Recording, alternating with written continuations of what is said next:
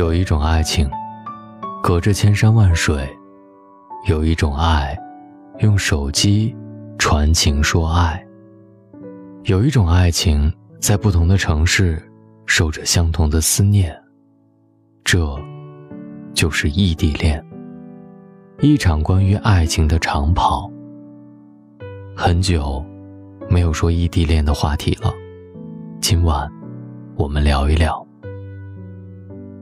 有人说，异地恋的宝宝们不敢问候彼此的天气，因为即使你的城市下着雨，他也赶不过来给你送一把伞。与其这样，还不如不知道，因为知道后力不从心的感觉，让人心疼。今天刷微博看到一句话，关于异地恋的描述：“你不要哭，因为我抱不到你。”瞬间，整个人。都变得伤感了，因为抱不到彼此，所以悲伤都不能随便的青睐。拥有异地恋的人们，思想和呼吸都要靠电话才能听得到。你生病了，他不能陪你看医生、打针吃药；你难过了，他不能给你肩膀、抚摸你的头；你开心了，他不能在身旁，马上跟你一起分享喜悦。于是，异地恋也是很多人不想尝试的恋爱。如果一个人跟你谈漫长的异地恋，我想，他是真的爱你，因为他把青春献给了身在异地的你。你们不经常见面，刚相见，又要分开。同样的车站，来来往往的人群，相逢的欢笑，拥抱。离别的不舍眼泪，每次进站出站，都会带着不一样的小情绪。安小姐和程先生是一对异地恋人，他们相爱六年，从一开始就是异地恋。两个人尝遍了相互想念的煎熬，也受尽了相逢离别的心情转换。六年当中，无数次的相逢和别离，想念的煎熬。和平日的争吵都没有将彼此分开，只是因为是你，所以我才愿意跟你异地恋。我记得每次跟安在一起的时候，他的手机就是他的全部，手机时时刻刻攥在手里，他会经常因为冰冷的手机屏幕而难过，也会因为突然冒出的一条信息而笑得合不拢嘴。生病的时候也会委屈的哭，看着身边的情侣出去过节的时候，脸上也会挂有一丝莫名的失落感。只有手机可以传递彼此的小情绪和小秘密，两个人唯一让时间快一点走的办法，就是两个人都有自己喜欢的事情做，各有各自的人生，彼此不在身边的时候，让自己的羽翼更加丰盈。只有这样，才能让下次见面变得更快一点。安也会经常因为程先生不及时回复短信以及不接电话而大发雷霆，因为他们只有手机。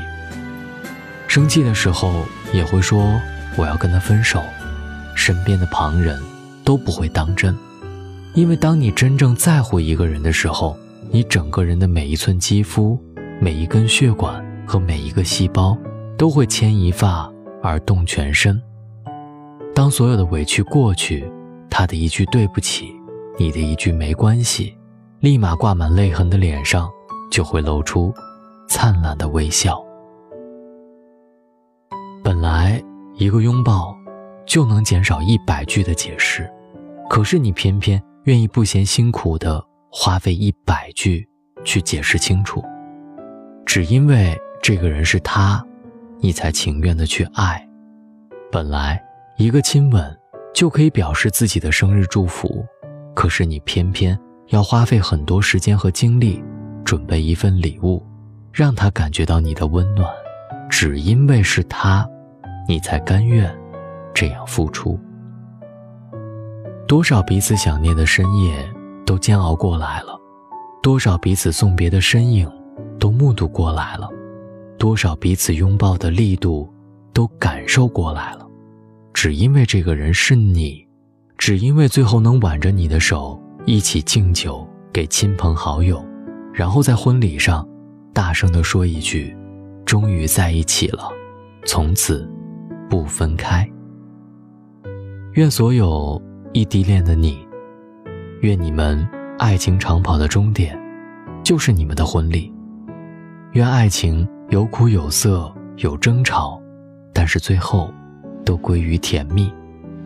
愿你爱情能修成正果，然后他为你穿上嫁衣。世界上没有什么事儿很容易就能得到，爱情也是一样。你是不是也在经历着一场类似的异地恋？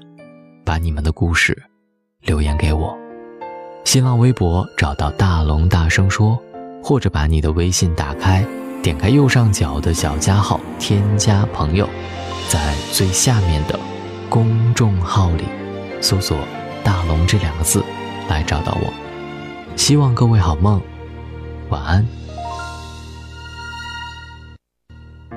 当世界只剩下这床头灯，你那边是早晨已经出门，我此生感到你在。转身，无数陌生人正在等下一个绿灯，一再错身彼此脆弱的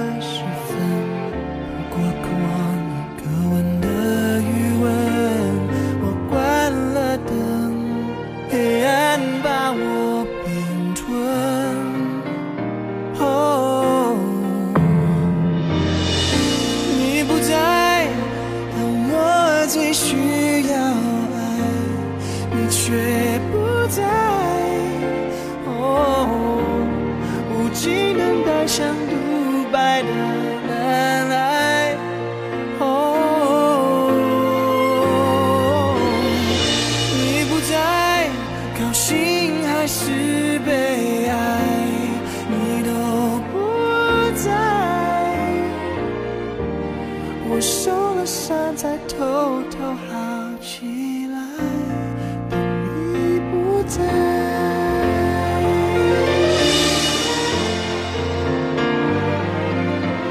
不在。